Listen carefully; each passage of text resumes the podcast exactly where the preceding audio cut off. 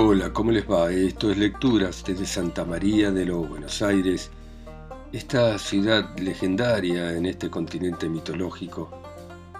Y vamos a continuar con La Odisea de Homero, este poema del siglo VIII a.C. que cuenta la historia de Ulises. Y sigue de esta manera. El prudente Telémaco le contestó, Mentor, no hablemos más de esas cosas aunque estemos apenados. Ya el regreso de Odiseo no se puede asegurar, porque los inmortales deben haberlo enviado a la muerte y a la negra parca. Pero ahora quiero hablar con Néstor y hacerle otra pregunta, ya que en prudencia y en justicia está por encima de todos y cuentan que ha reinado durante tres generaciones de hombres, de manera que, al mirarlo, me parece inmortal. Oh Néstor, dime la verdad. ¿Cómo murió el poderoso Agamenón Átrida? ¿Y dónde está Menelao? ¿Cuál fue la muerte que planeó el malvado de Egisto para que muriese un varón que era mucho más superior que él? Quizá fue que al no estar Menelao en Argos, la de Acaya, porque andaría peregrino por otro lado, Egisto entonces cobró espíritu y mató a aquel héroe. Néstor le respondió, Hijo mío, te diré toda la verdad. Ya podés imaginar cómo fue que la cosa sucedió. Si al volver de Troya el rubio Menelao Átrida hubiese encontrado en el palacio de Egisto vivo todavía, luego de asesinarlo ni siquiera hubieran cubierto de tierra el cadáver. Lo hubieran arrojado lejos de la ciudad, a la llanura, para que fuera despedazado por perros y aves de rapiña sin que ninguna mujer aquea le llorase, porque había cometido maldades muy grandes. Porque mientras nosotros estábamos allá llevando adelante muchas batallas, él estaba tranquilo en Argos, en esa tierra criadora de caballos, y ponía empeño en seducir con sus palabras a la esposa de Agamenón. Al principio Clitemnestra no quiso cometer el hecho infame porque tenía buenos sentimientos y le acompañaba a un a quien el Átrida, al salir de Troya, encargó que la cuidase. Pero cuando vino el momento en que se cumplió el destino de los dioses, tuvo que entregarse. Egisto entonces llevó al Aedo a una isla deshabitada, donde lo abandonó, para que fuese eliminado por las aves rapiña y se llevó gustoso a su casa a la mujer que también lo deseaba, sacrificando después muslos de toro en los altares sacros de los dioses y colgando muchas figuras, tejidos y oro, por haber tenido éxito en la gran empresa que nunca su espíritu había pensado que iba a tener. Veníamos entonces de Troya, el Átrida y yo navegando juntos y siendo amigos, pero cuando llegamos al promontorio sacro de Sunio, cerca de Atenas, Apolo mató con sus suaves flechas al piloto de Menelao, a Frontis Onetórida, que entonces tenía a su cargo el timón de la nave y que a todos vencía en el arte de gobernar un barco cuando arreciaban las tempestades. Así fue como, a pesar de su deseo de continuar el camino, se vio obligado a detenerse para enterrar al compañero y brindarle honras fúnebres. Luego, atravesando el barco con sus naves, pudo llegar a toda prisa al elevado promontorio de Malea, y Zeus, el que ve de lejos, le hizo muy difícil el camino al enviarles vientos sonoros y olas enormes que parecían montañas. Entonces Zeus dispersó las naves y algunas las llevó hasta Creta donde habitaban los sidones junto a las corrientes del Yárdano. Ahí en el oscuro mar una peña escarpada muy alta que sale cerca de Gortina. Allí el Noto lanza enormes olas contra el promontorio contrafesto y una roca pequeña rompe la ola grande. En ese lugar tan recio aparecieron y les costó a muchos escapar con vida, porque naufragaron de manera atroz al ser arrojados los barcos contra las poderosas rocas. Menelao, con cinco naves, de proa Cerulia fue hacia Egipto, a donde el mar y el viento lo condujeron, y mientras iba con sus galeras errante por países extraños, juntando riquezas y juntando oro, Egisto tramó en el palacio aquellas acciones deplorables. Siete años reinó éste en Micena, rico en oro, y tuvo oprimido al pueblo después de la muerte de Látrida. Pero, para su desgracia, en el octavo llegó de Atenas el divino Orestes, quien dio muerte al asesino de su padre, al doloso Egipto, que le había muerto a su vez a su propio padre. Después de matarlo, Orestes le dio a los argivos un banquete fúnebre en las exequias de su diosa madre y del cobarde Egipto, y aquel día llegó Menelao, valiente en las batallas, con muchas riquezas tantas como sus barcos podían llevar. Y tú, querido amigo, no estés mucho tiempo fuera de tu casa, habiendo dejado en ella riquezas y a unos hombres tan soberbios. No sea que se repartan tus bienes y los devoren, y luego tu viaje sea inútil. Pero yo te suplico a que enderece tus pasos hacia Menelao, el cual hace poco volvió de gentes de donde no esperaba volver quien lo viera, desviado por las tempestades, en tal o cual archipiélago que ni las aves vendrían del mismo en todo un año porque es enorme, extenso y horrendo. Ahora ve con tu nave y con tus compañeros a buscarlo. Y si deseas ir por tierra, acá tienes carros y caballos y a mis hijos, que te acompañarán hasta la divina Lacedemonia, donde está el rubio Menelao. Y estando ahí, ruégale tú mismo, que te diga la verdad y que no mienta, porque es un hombre muy sensato.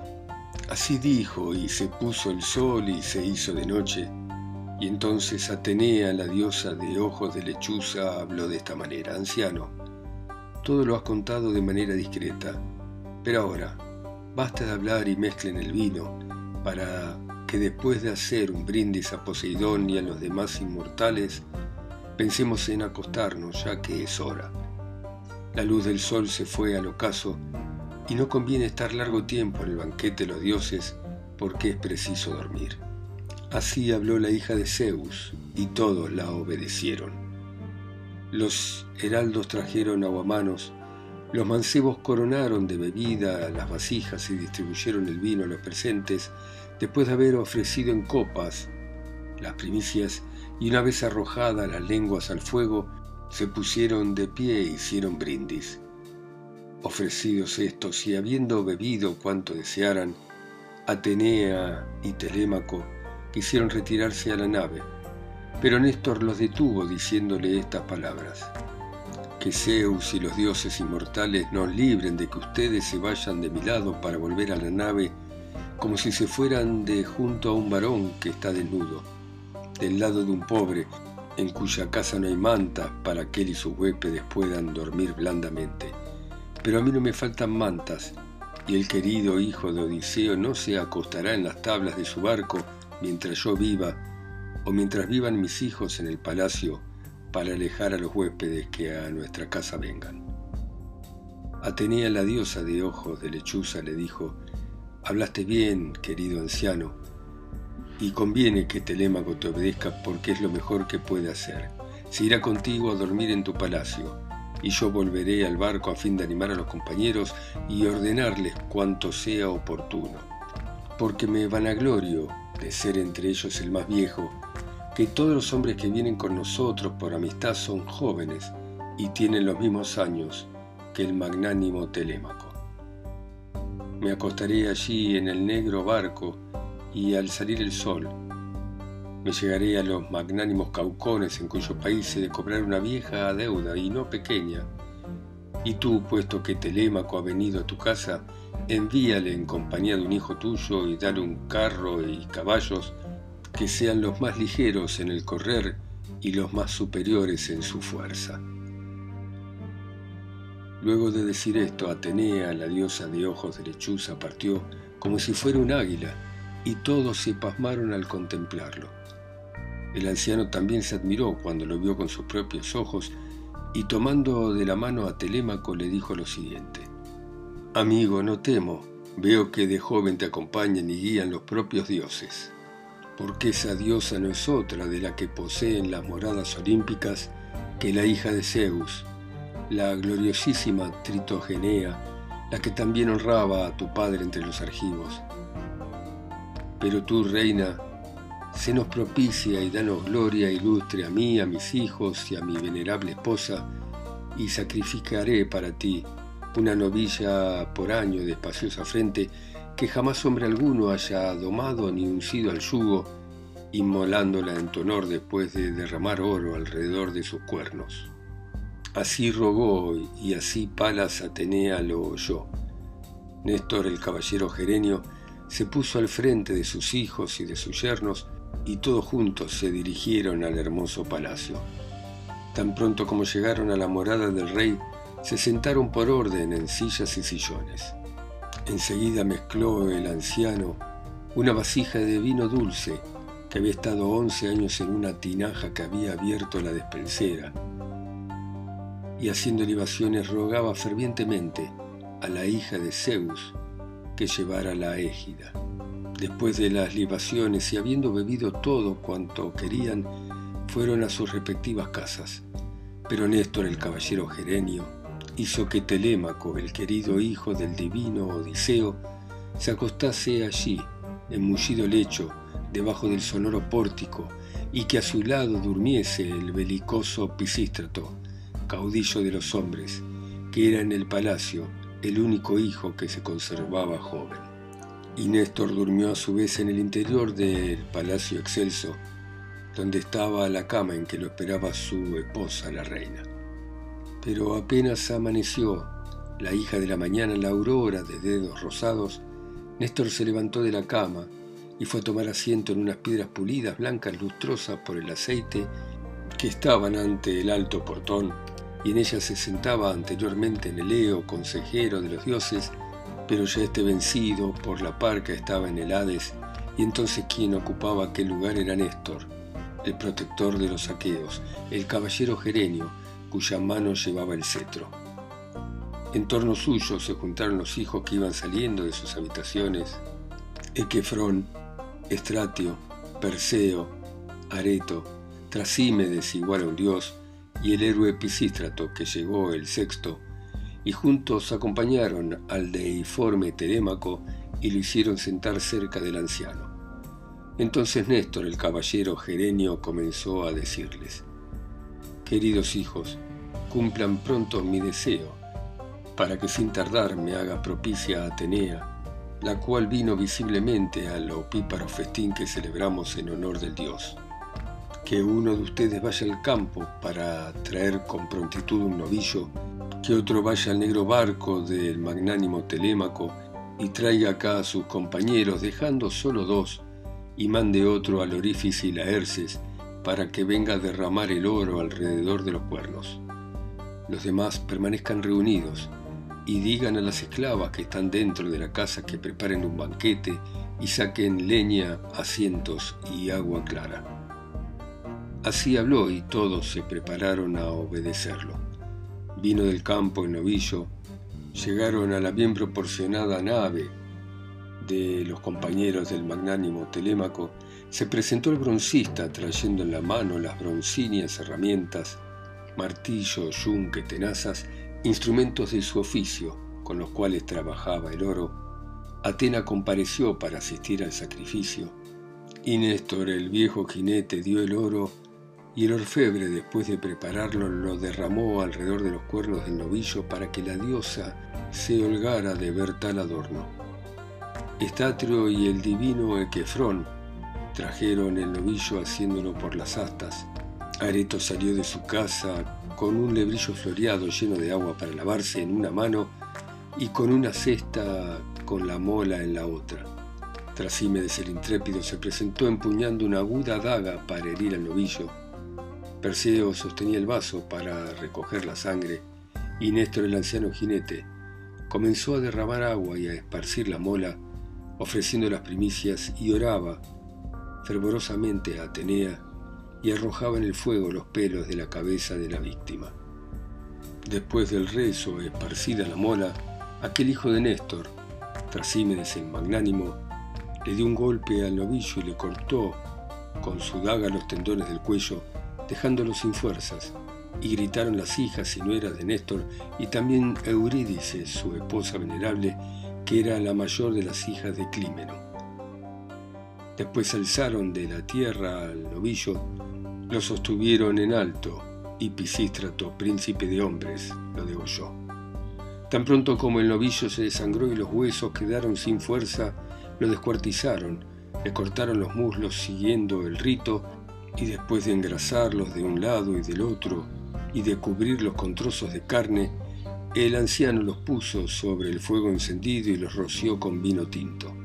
Cerca de él unos mancebos tenían en sus manos asadores de cinco puntas. Quemados los muslos, probaron las entrañas y luego se dividieron el resto en pedazos pequeños, los atravesaron con pinchos y los asaron, sosteniendo con sus manos las varillas puntiagudas. La bella Policasta, hija menor de Néstor, lavaba a Telémaco. Después que lo hubo lavado y ungido con aceite, lo vistió con un manto hermoso y con una túnica, y Telémaco salió del baño con el cuerpo parecido al de los inmortales y se fue a sentar junto a Néstor, pastor de pueblos. Asados los cuartos delanteros, retirándolos del fuego, se sentaron todos y celebraron el banquete. Excelentes varones se levantaban a servir el vino en copas de oro. Y una vez saciado el deseo de beber y de comer, Néstor, el caballero gerenio, les dijo lo siguiente. Vamos, hijos míos, traigan caballos de hermosas crines y preparen el carro para que Telémaco pueda llevar a término su viaje. Esto dijo y ellos lo escucharon y obedeciendo le prepararon el carro con caballos veloces. La despensera les trajo vino, pan, manjares como los que suelen comer los reyes, alumnos de Zeus.